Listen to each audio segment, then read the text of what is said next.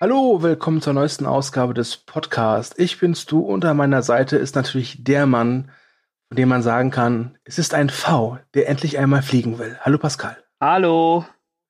Pascal, bevor wir uns äh, auf den Lovecast stürzen, beziehungsweise auf die etwas anderen Cops, äh, natürlich erst einmal Manöverkritik, was jetzt ein bisschen blöd ist, weil der letzte Hatecast über S Kapitel 1, da war ich ja nur Zaungast. Mm. Ähm, und der Dominik ist leider nicht da.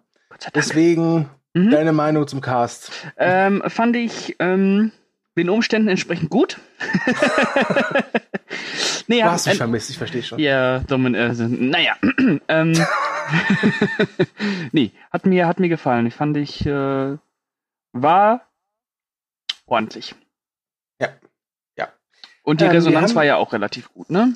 Ja, wir haben wieder ein paar Kommentare zum Vorlesen. Wir haben sie äh, aus Zeitgründen äh, erneut etwas eingekürzt, aber mhm. keine Panik. Äh, wir haben jetzt nicht äh, alles rausgekürzt, wo ihr äh, uns ans Schlawittchen geht. Ja, das Gegenteil. Mhm. Ähm, ich würde sagen, fang du doch mal an. Okay, ich fange dann mal an mit dem äh, Kommentar von unserem Lieblingsuser Schrägstrich ähm, Redaktionslegende Kühne, mhm. der da geschrieben hat, mir hat der Pod Podcast gut gefallen und ich verstehe fast alle eure Kritikpunkte. Warum bei mir die Wertung etwas höher ausfällt, liegt daran, dass ich das Buch komplett außen vor gelassen habe. Es gibt so gut wie keine Verfilmung von King, welche auch nur annähernd an das Buch herankommt. Somit habe ich viele Dinge nicht beachtet. Aber ihr habt recht. Wenn man den Vergleich zum Buch zieht, kommt der Film ziemlich schlecht weg. Ebenso habt ihr mir ein paar neue Aspekte und Anregungen gegeben, welche mir vorher noch gar nicht so aufgefallen sind. Bin sehr zwiegespalten, was den Film angeht. Zum einen sehe ich es wie du. Der Film ist unterhaltend und auch nicht, äh, wenn auch nicht spannend. und das ist der Punkt, welcher mich im, im mich im Kino richtig aufgeregt hat.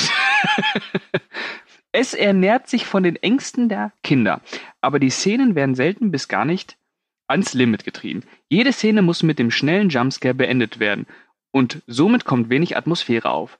Da wäre so viel mehr drin gewesen. Mir hätte es aber besser gefallen, wenn ihr bei dem Podcast etwas weniger auf den Vergleich von Roman und Film eingegangen wärt. Denn wenn es danach gehen würde, wären viele große Filme, insbesondere von King, ebenfalls äußerst fragwürdig. Stichwort Shining.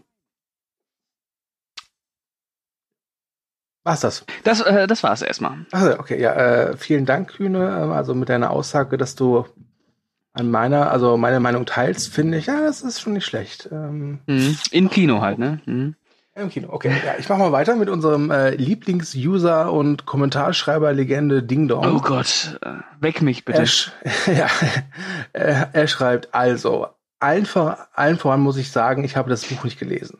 Von daher habe ich natürlich den Vorteil, dass meine Erwartungshaltung eine ganz andere ist als bei einem Buchleser.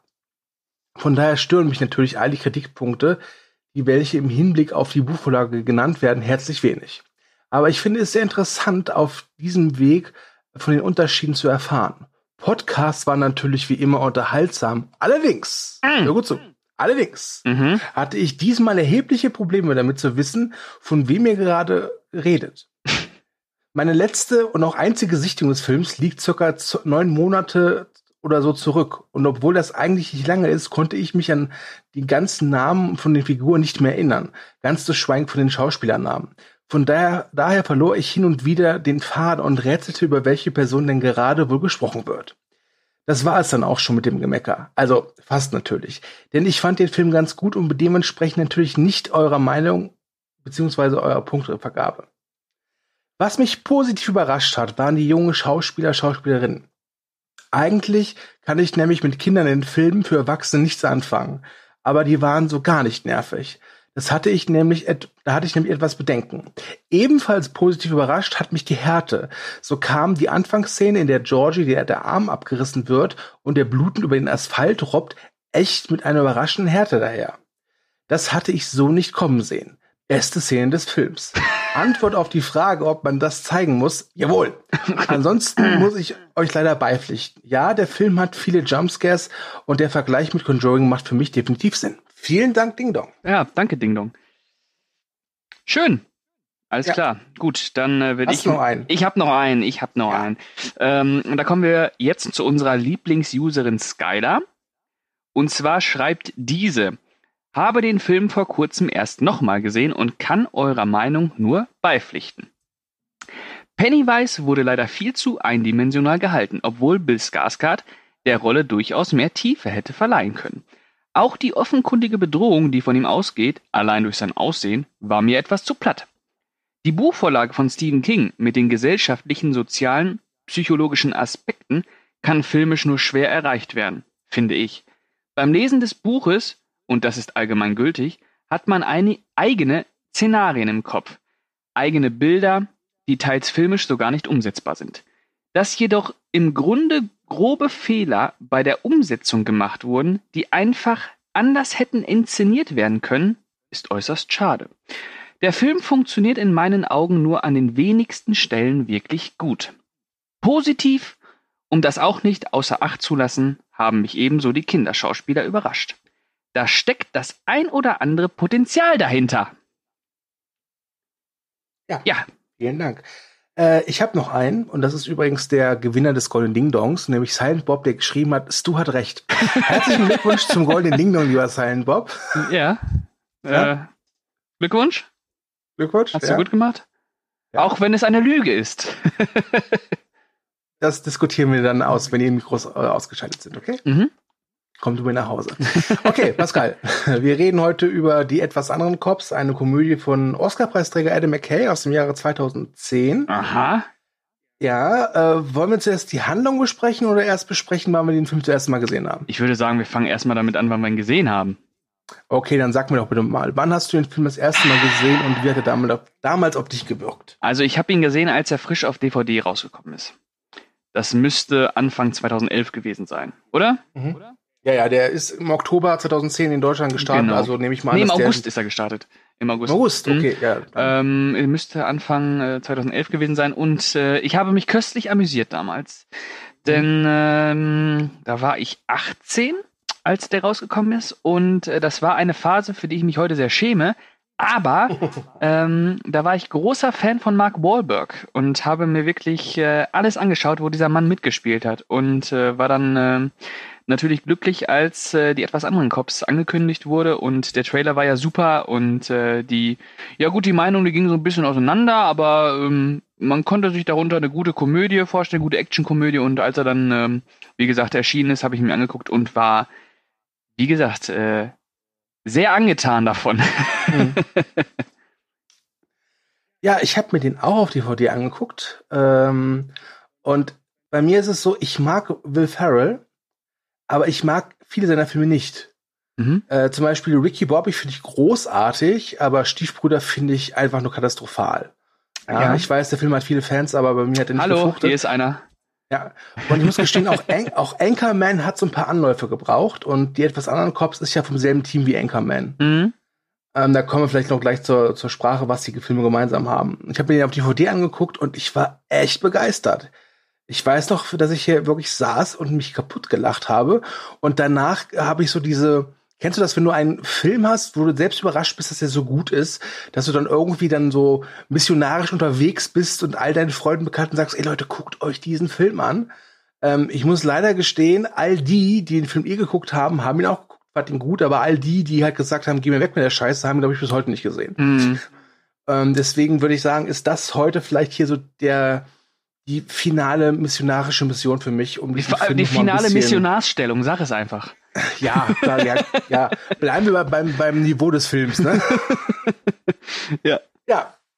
Okay, ähm, Pascal, kannst du uns grob beschreiben, worum es geht? Ja, es geht um die beiden New Yorker Polizisten Alan Gamble und äh, Terry Hoyts, die äh, im Schatten der Superstar-Polizisten, ich weiß gar nicht mehr, wie sie heißen, auf jeden Fall. Äh, Hanson und Highsmith. Genau, gespielt von Dwayne Johnson und äh, Samuel L. Jackson, äh, stehen, die ähm, ja in ihren ähm, in ihrer Ermittlungsarbeit immer Millionen Schäden anrichten, aber gefeiert werden wie, äh, wie Rockstars. Mhm. Und äh, eines Tages äh, kommt es zu einem spektakulären Zwischenfall, der dafür sorgt, dass äh, The Rock und Samuel Jackson das Zeitliche segnen. Und dann mhm. kommt endlich die Stunde von Ellen und ähm, Terry. Harry. Äh, naja, sie kommt, äh, naja, sie kommt schleichend, sagen wir so. Denn äh, Ja. sie kommen auf die Spur von einem, äh, von einem Betrüger, gespielt von äh, Steve Coogan ist das, ne? Ja. Genau. Ähm, der äh, Milliarden veruntreut hat. Und äh, ja, die beiden machen sich auf die Spur und äh, merken nach und nach, dass der wahre Bösewicht vielleicht jemand anders ist. Mhm. Ja, ähm, was ich noch ergänzend dazu sagen muss, ist, dass die beiden total unterschiedlich sind. Also es ist Äh, ein, also ein Buddy-Movie, ne? Ja, also, Also- dieser Terry Hoyt, also Mark Wahlberg, der will halt raus auf die Straße, ja, der will sich beweisen, Also, also ja, möchte. ich kann euch sagen, ich charakterisiere diese beiden jetzt mal. Okay. Mark Wahlberg hat in seiner Wohnung ein City Cobra Poster hängen. Mehr muss ich nicht sagen. Und Will Ferrell ist äh, äh, in der Wirtschaftskriminalität tätig. Ja. ähm, ich habe den Film jetzt bestimmt sechsmal gesehen. Ich auch. Ich habe ihn jetzt äh, vor kurzem kam ist er auf Netflix der rausgekommen. Übrigens, er ist ganz ulkig. Er war jetzt lange Zeit auf Amazon, dann ist er da wieder verschwunden und dann ist er auf Netflix. Ich glaube, das war vor zwei Jahren genauso. Also den kriegt man relativ gut äh, bei den jeweiligen Streaming-Plattformen. Die haben da Äh, wahrscheinlich irgendwelche rechte Pakete abgemacht, äh, die sich immer Ja. abwechseln, ne? Ja, und äh, ich, ich muss gestehen, dieser, F- ich bin jedes Mal erneut überrascht, wie clever der eigentlich ist hinter seiner angeblichen Dummheit. Also, zum, äh, weil du hast ja gesagt, der ist ja dieser Wirtschaftsbetrüger Mhm.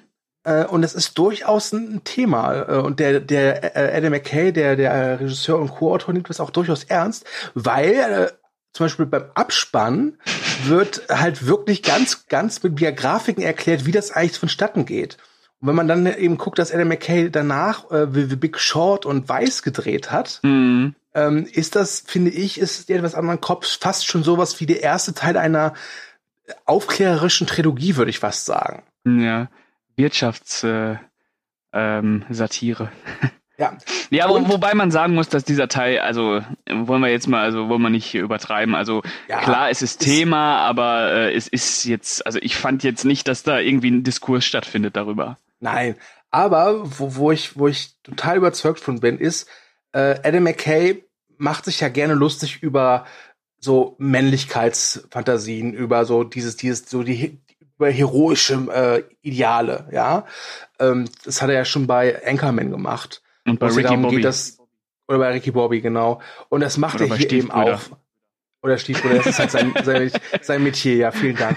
ähm, denn alleine halt die Szene, in der Hanson und Highsmith halt den Tod finden, ich habe sowas noch nicht gesehen, sowas Grandioses. Man muss das erste Mal sagen, ist natürlich krass, du hast das Samuel L. Jackson und Dwayne Johnson Mhm. Und dann springen die halt einfach ohne besonderen Grund vom Hochhausdach, unterlegt von Foo Fighters äh, Hero. Das ist halt großartig. Ich weiß noch, als ich das das erste Mal gesehen habe, das konnte ich nicht glauben, was da gerade Ja. passiert ist, weil der Film, die erste Viertelstunde ist halt Bad Boys 3. Ja. Äh, und dann, äh, vor allem, hä, warum? Wo springen die hin? Denkt dran, Partner. Visier das Gebüsch an. Ja, vom, äh, vom 20. Stockwerk, ja. Sauber. Und, und, und alleine in diesen ersten 15 Minuten sind so viele tolle kleine Gags drin. Zum Beispiel, ich lache mich jedes Mal schlapp, wenn äh, Hansen und Highsmith halt dann ihren, ja, den ersten Fall da so gelöst haben, wo sie irgendwie, was ich, für 20 Gramm Marihuana die halbe Stadt zerlegen. Mhm. Ja. Und dann dieser, da stehen sie auf dieser Treppe, weiß ich, was es ist, äh, vielleicht äh, Das wird äh, Rathaus oder so. irgendwie sowas, ja. Ja, und sie werden halt von den anwesenden Leuten und der, der Journalie gefeiert und dann ruft halt so ein, äh, so ein Hotdog-Verkäufer, Henson Highsmith, gratis Hotdogs auf Lebenszeit. Also, yeah! Und er dann keine Drinks. Nein, tut mir leid, keine Drinks. Das ist, das ist großartig. Ja, aber diese, diese kleinen Gags, die hat er ja ständig, ne?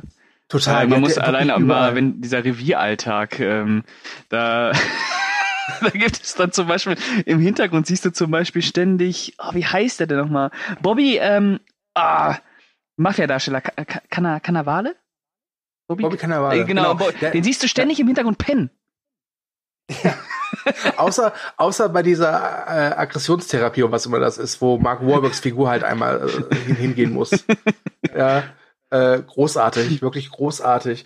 Der, der, der hat so viele Details ähm, und, und ich find's, also der Film wird immer gerne so als doofe Komödie verkauft. Und der, der, der Film hat auch Spaß dabei, doof zu sein. Aber ich finde, dass der dabei ziemlich clever vorgeht.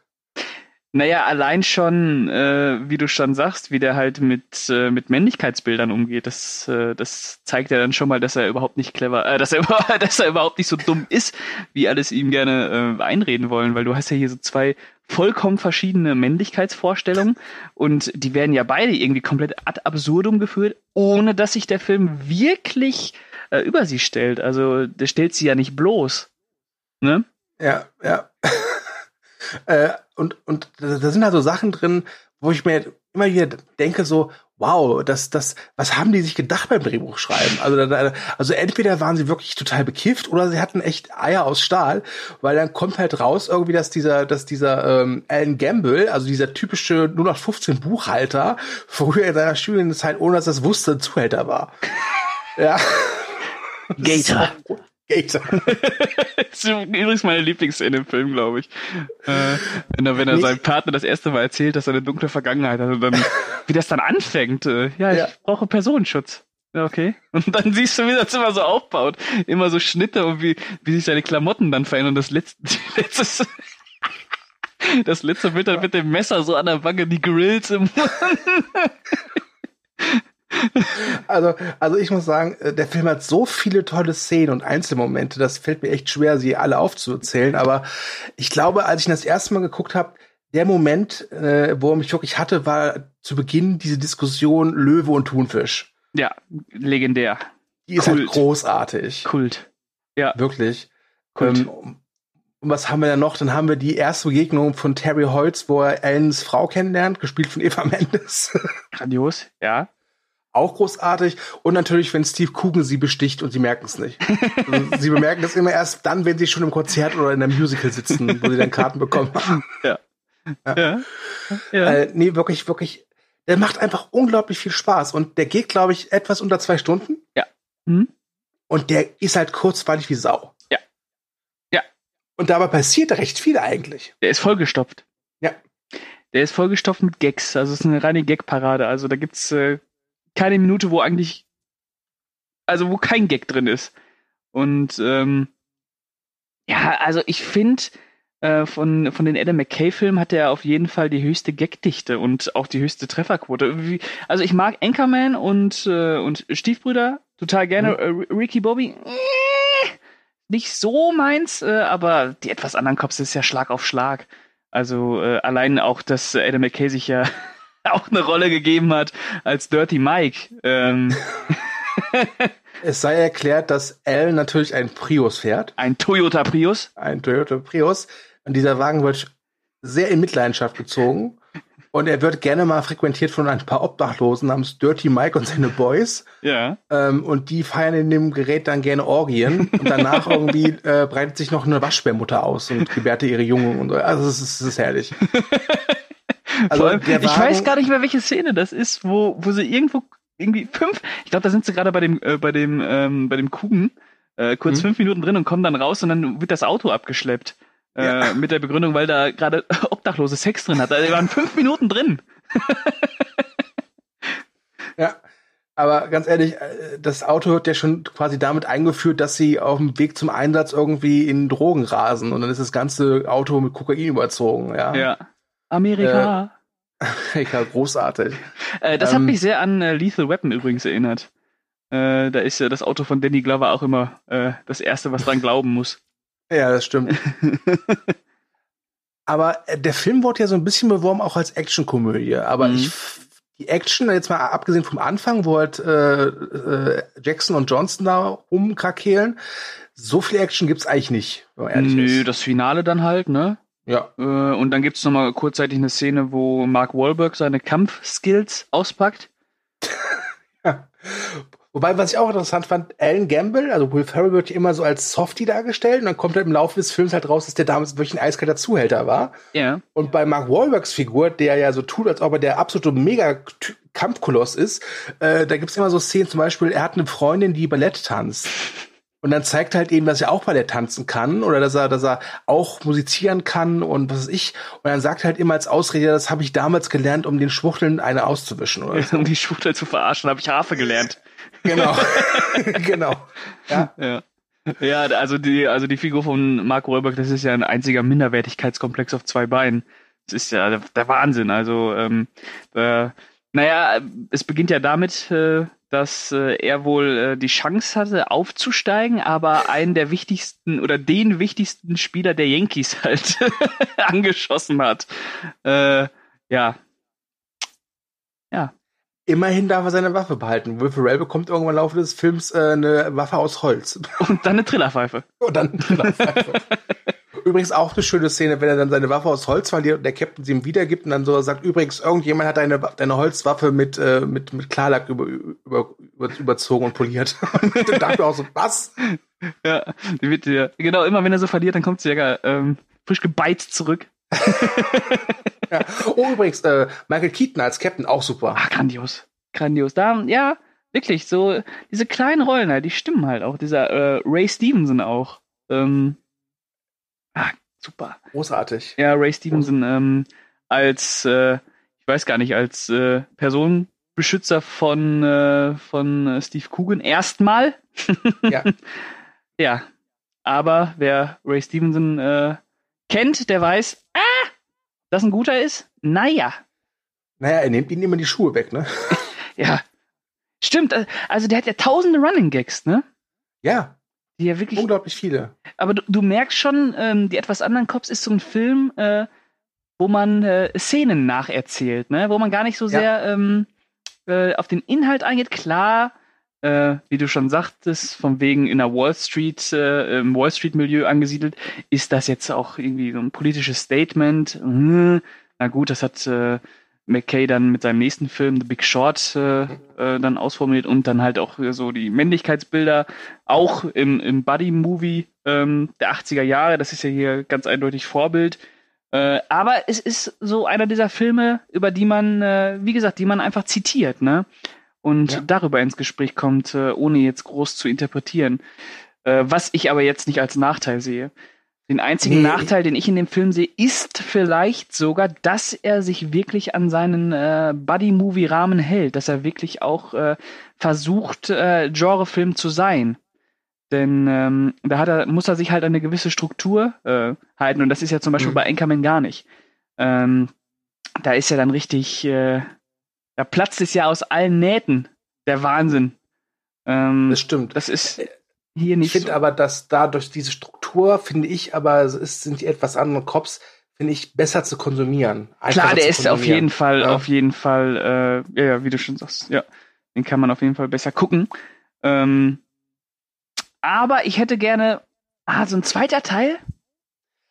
Ungelogen, es ist, ist, ich, der Film war ja gar nicht mal so unerfolgreich, ja. ja. Und äh, die, die Chemie zwischen Farrell und Wahlberg, die stimmt also wirklich grandios.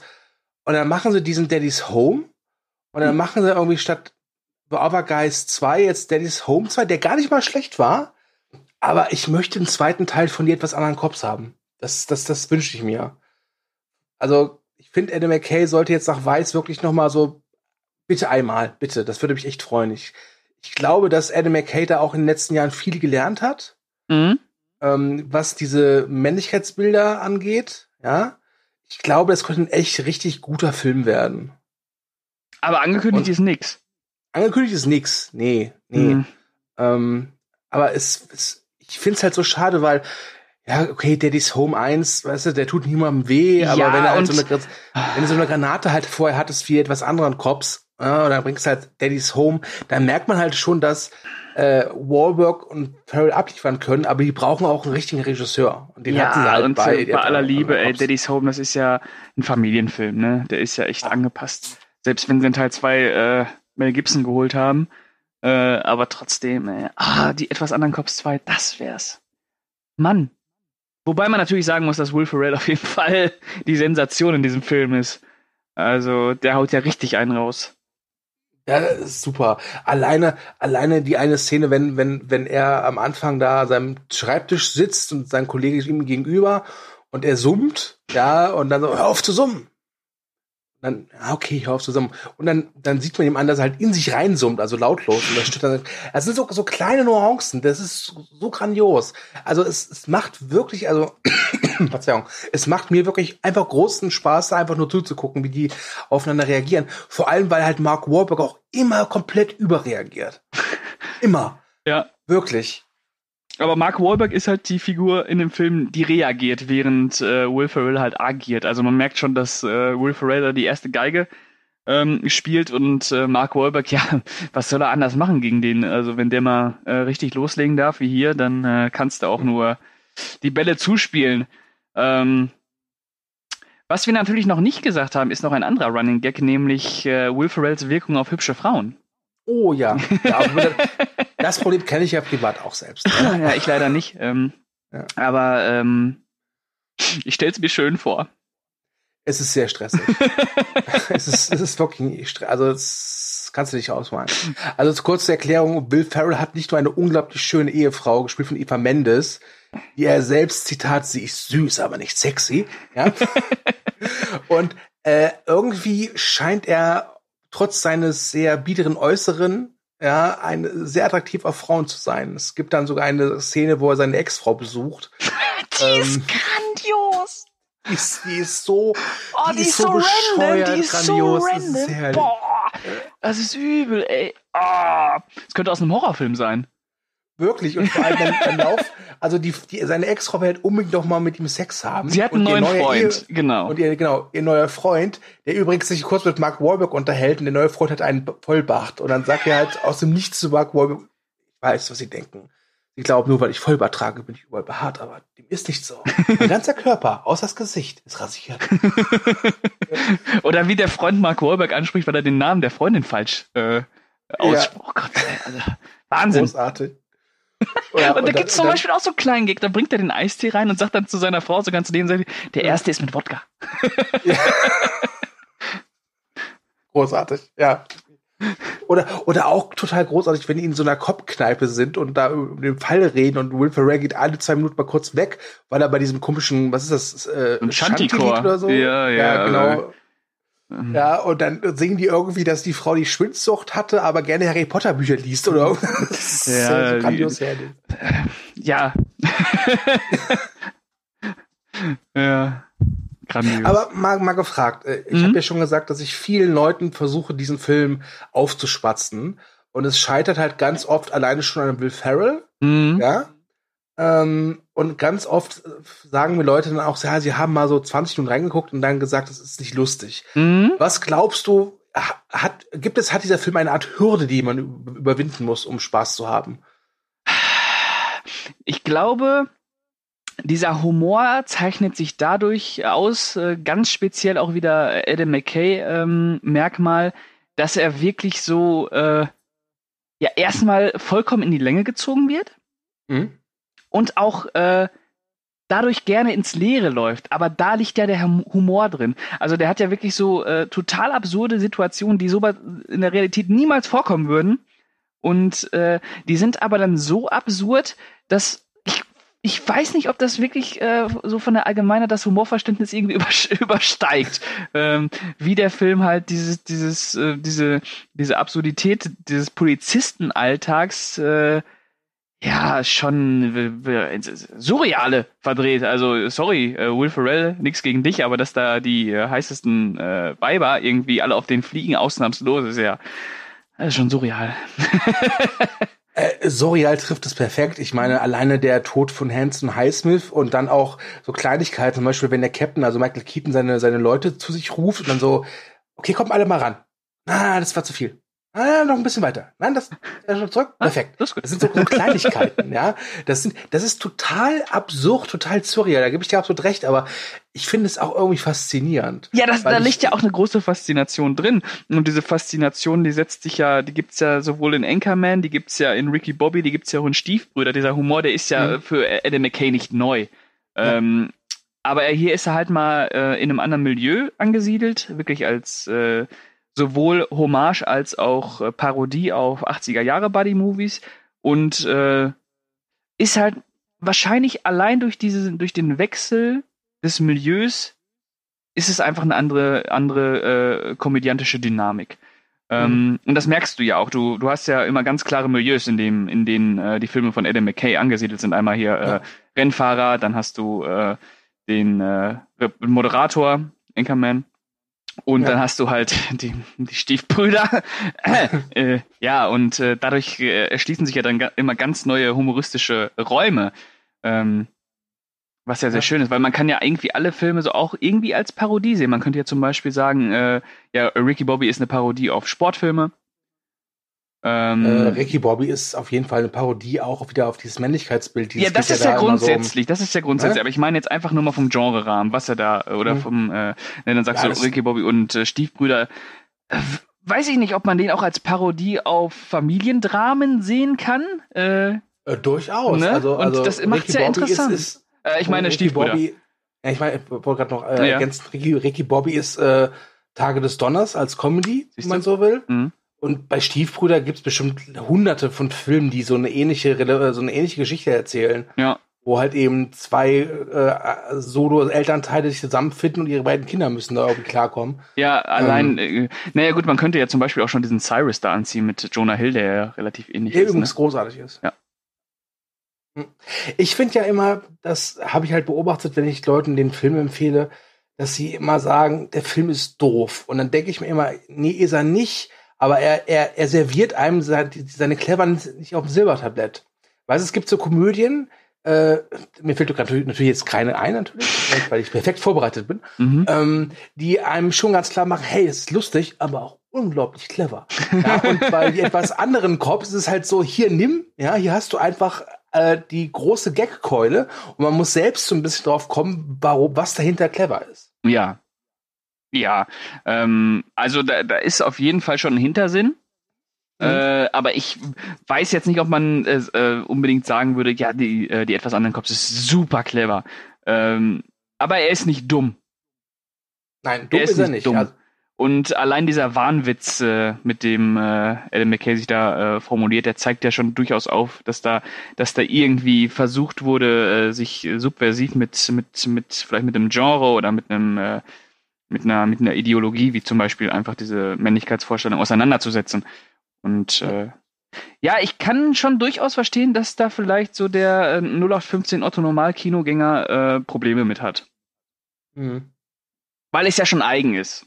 Und das Eigen, das sehr eigen. meine ich hier äh, durchaus als äh, positiv, äh, positiven Punkt. Ja, das stimmt. Also man merkt schon, dass der Film was Eigenes hat. Man merkt die Handschrift von Adam McKay und Will Ferrell, die ja auch, glaube ich, jahrelang diese Gary Sanchez Produktionsfirma hatten, die sie, glaube ich, jetzt aufgelöst haben vor ein paar Monaten. Und äh, sechs Jahre bei Saturday Night Live zusammengearbeitet haben. Genau, also da, man merkt schon, dass es die eingespieltes Team sind und mit Mark Wahlberg haben, da hatten sie da einfach den richtigen Riecher. Also ich finde ja auch, dass äh, Will Ferrell und John C. Reilly wirklich super passen, aber mhm. bei den etwas anderen Cops wirklich Wahlberg passt da perfekt. Ja. Also das, es wirkt auch oft manchmal immer so, dass, dass dieser Terry Holtz, also Mark Wahlberg, immer versucht, so aus sich rauszukommen und dann hier der große Actionheld zu werden. Ja. Und er, äh, dass er es nicht schafft, das, das äh, setzt er immer an seinem Kollegen aus. Aber wenn man ehrlich ist, ist er ja selbst schuld. Naja, er ist ja im Prinzip, was, was ja grundlegend an ihm nagt, ist einfach, dass er nicht befördert wird. Genau, weil er halt Scheiße gebaut hat. Aber wie? Und äh, dann nagt halt noch an ihm, dass er im Schatten von zwei äh, Superstars steht. Mhm. Das kommt ja auch noch dazu. Er ist das, er ist das Gespött des Reviers. Und dann hat er halt einen Partner und das ist äh, ja äh, ein, äh, ein Wirtschaftskriminalist, äh, der den ganzen Tag damit verbringt, äh, vor sich hinzusummen und Berichte einzutippen. Ähm, ja. ja, und äh, das Schöne ist ja dann immer, wenn er seine Ausraster hat und dann auch mal von Ellen in die äh, Schranken gewiesen wird, dass er dann ja auch ganz kleinlaut wird. Fehlen ihm ja die Worte. Und äh, es gibt ja auch eine Szene, wo er dann sagt, du machst mir Angst. auch sehr schön ist immer, wenn man die, die, die Monitore sieht. Ellen ist dann immer aktiv, da siehst du irgendwelche Excel-Tabellen und bei Holz siehst du immer den Solitärbildschirm. immer. Ja. Ja, das ist, äh, ja, Partner, ne? wie bei uns beiden. Ah, wie bei uns. Äh, wer bist du? Ja. Mmh, naja, naja, wobei du hast ja schon gesagt, mit der Wirkung auf Frauen bist du dann Ellen, ne? Ja, bin ich. Äh, ich bin der, der ungestüme, äh, von Minderwertigkeitskomplexen eingeholte ähm, Pseudomacker. Passt perfekt. Passt perfekt. Ja. Du bist der V, der fliegen will. Ja, und am Ende fliegt er auch. Und am Ende fliegt er auch. Ja, das ist ein, ist ein, ist ein sehr schönes Bild. Ähm, wirklich. Also ich, ähm, das Schöne ist, das ist so ein Film auch. Ich weiß nicht, nach einem Jahr oder so habe ich meist wieder Bock, den zu gucken. Mhm. Also ich habe mich auch gefreut, dass der, ich habe den nicht auf Blu-ray oder DVD, mhm. äh, aber ich habe mich gefreut, als ich gesehen habe, dass der wieder auf äh, Netflix ist. Ähm, ja, und dann habe ich ihn mir auch angeguckt. Ach, ja, traumhaft. Ach ja, Netflix, geil. Das äh, muss ich mal wieder sagen. Oh ja, oh ja. Stimmt. Ja. Letz, in letzter Zeit sagt das Dominik immer. Also, ah, ja, der Dominik ist also, ne? Wollen wir nicht drüber reden, also. Dominik ist der Typ, der einen mit der Helle auf und sagt, fick mit meiner Frau. Stimmt. Dominik ist, äh, ja, ja, genau. Also wenn wir das so unter den Podcastern äh, verteilen müssen. Also ich bin Terry Holz, äh, du bist Alan Gamble. Ähm, Dominik ist, äh, ich weiß gar nicht mehr, wie die Figur heißt. Auch nicht. Ah, der Bärtige. Der Bärtige, genau, der bärtige neue Mann. Äh, wer ist Thomas? Naja. Äh, Thomas muss Captain, natürlich äh, Captain Jean Captain, sein, ne? Genau, ich frage mich auch, ob äh, Thomas äh, abends dann nach seinem Hauptjob noch bei äh, Bath Beyond arbeitet. Das ist auch so total random, ne? Wobei, es hat eine sehr schöne Szene, wenn er da bei Bath Beyond steht, der Captain, und so eine Mitarbeiterversammlung macht und dann irgendwie sagt so, ja, also heute bekommen wir neue, äh, neue Duschvorhänge und passt bitte auf, ähm, Central Park treibt ein äh, Serienvergewaltiger in Unwissen. Oh, Moment, das könnt ihr nicht. Ist mein anderer Job, aber trotzdem, seid vorsichtig. Ja, ja, genau. ja. ja. Und Miriam ist natürlich Eva Mendes. Oh, also äh, ja, Glückwunsch zu. Ne? Mhm. Ja, hallo äh, Miriam. Und ich weiß nicht, wer, wer meine Freundin ist. Ähm, äh, ich, wobei, äh, es ist ja ein Kühne. bisschen. Kühne. Grüße gehen raus. Ja. Wir machen das schon. Eine Runde Ballett, ne? Ja, es, es werden interessante Kommentare werden. ja, worüber redet ihr da eigentlich? Ja, ja, man muss da sagen, äh, der, der Podcast hat jetzt nicht so die Struktur wie sonst, weil im Prinzip zu 80 Prozent haben einfach nur Szenen wiedergegeben, die wir großartig fanden. Ja. Ähm, aber, aber das zeigt dir dann schon mal die Begeisterung. Genau. Ne? genau also, liebe Leute, das ist eher äh, wirklich eine, eine Aneinanderreihung von Pointen. Und äh, natürlich hat er auch äh, eine narrative Funktion, ja, und die ist jetzt vielleicht auch relativ konventionell, worum es eigentlich geht und äh, wie das, äh, wie das dramaturgisch äh, entwickelt wird. Das ist äh, jetzt äh, nicht sonderlich, ähm, ja, anarchisch, wie man es vielleicht von äh, Anchorman und Co. Stiefbrüder ähm, jetzt äh, kennengelernt hat, aber man muss sich einfach vor Augen halten, was für eine Gagdichte die etwas anderen Cops hat. Also, ja. was da minütlich rausgehauen wird. Und es gibt ja diese Filme, die versuchen es ähm, wirklich, äh, ja, dieser Staccato-Humor, wie ich es nenne, äh, mhm. bam, bam, bam, bam, bam, bam, bam, Gags zu zünden.